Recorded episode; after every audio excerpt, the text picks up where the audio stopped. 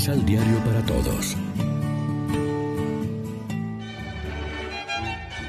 Proclamación del Santo Evangelio de nuestro Señor Jesucristo, según San Mateo.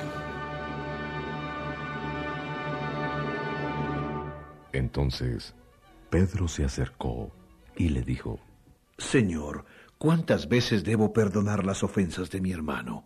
¿Hasta siete veces? Jesús le contestó, No digas siete veces, sino hasta setenta y siete veces. Por eso sucede en el reino de los cielos lo mismo que pasó con un rey que resolvió arreglar cuentas con sus empleados. Cuando estaba empezando a hacerlo, le trajeron a uno que debía diez millones de monedas de oro. Como el hombre no tenía para pagar, el rey dispuso que fuera vendido como esclavo junto con su mujer, sus hijos y todas sus cosas para pagarse de la deuda. El empleado se arrojó a los pies del rey suplicándole, Ten paciencia conmigo y yo te pagaré todo. El rey se compadeció y no solo lo dejó libre, sino que además le perdonó la deuda. Pero apenas salió el empleado de la presencia del rey, se encontró con uno de sus compañeros que le debía cien monedas. Lo agarró del cuello y casi lo ahogaba, gritándole, Paga lo que me debes. El compañero se echó a sus pies y le rogaba, Ten un poco de paciencia conmigo y yo te pagaré todo. Pero el otro no aceptó. Al contrario, lo mandó a la cárcel hasta que le pagara toda la deuda. Los compañeros testigos de esta escena quedaron muy molestos y fueron a contarlo todo a su patrón. Entonces el patrón lo hizo llamar y le dijo, Siervo malo, todo lo que me debías te lo perdoné en cuanto me lo suplicaste. ¿No debías haberte compadecido de tu compañero como yo me compadecí de ti? Y estaba tan enojado el patrón que lo entregó a la justicia hasta que pagara toda su deuda. Y Jesús terminó con estas palabras. Así hará mi Padre Celestial con ustedes si no perdonan de corazón a sus hermanos. Lección Divina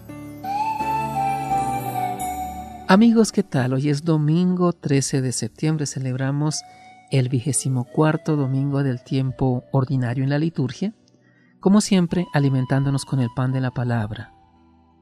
El gran contraste. Ante el insistente ruego del siervo, el rey le perdona una deuda de 164 toneladas de oro.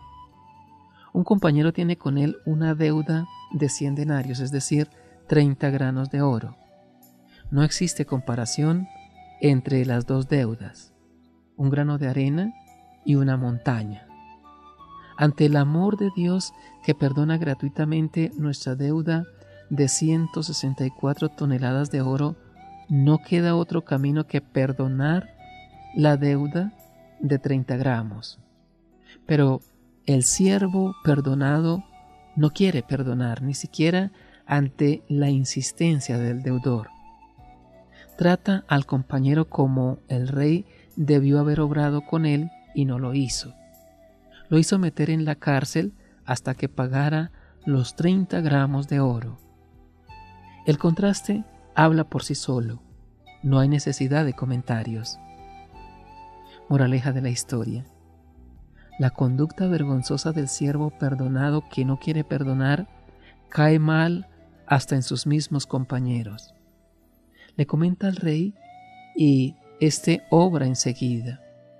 Pone en movimiento el procedimiento de la justicia y el siervo perdonado que no quiere a su vez perdonar es llevado a la cárcel donde permanecerá hasta pagar toda su deuda. Debe estar allí hasta hoy, porque no conseguirá jamás pagar las 164 toneladas de oro Moraleja de la parábola, así también mi Padre del cielo hará con cada uno de ustedes si no perdonan de corazón a su hermano. El único límite a la gratuidad de la misericordia de Dios que nos perdona siempre es nuestro rechazo a perdonar al hermano. Reflexionemos. ¿Hay entre nosotros un espacio para el perdón y para la reconciliación? Dónde y cómo podemos comenzar de modo que la reconciliación se irradie entre nosotros. Oremos juntos. Padre bueno y misericordioso, te alabo por el amor que nos ha revelado, nos has revelado en Cristo tu Hijo. Tú, misericordioso, llamas a todos a hacer misericordia. Ayúdame a reconocerme cada día necesitado de tu perdón, de tu compasión, necesitado del amor y la comprensión de mis hermanos. Amén. María, Reina de los Apóstoles, ruega por nosotros.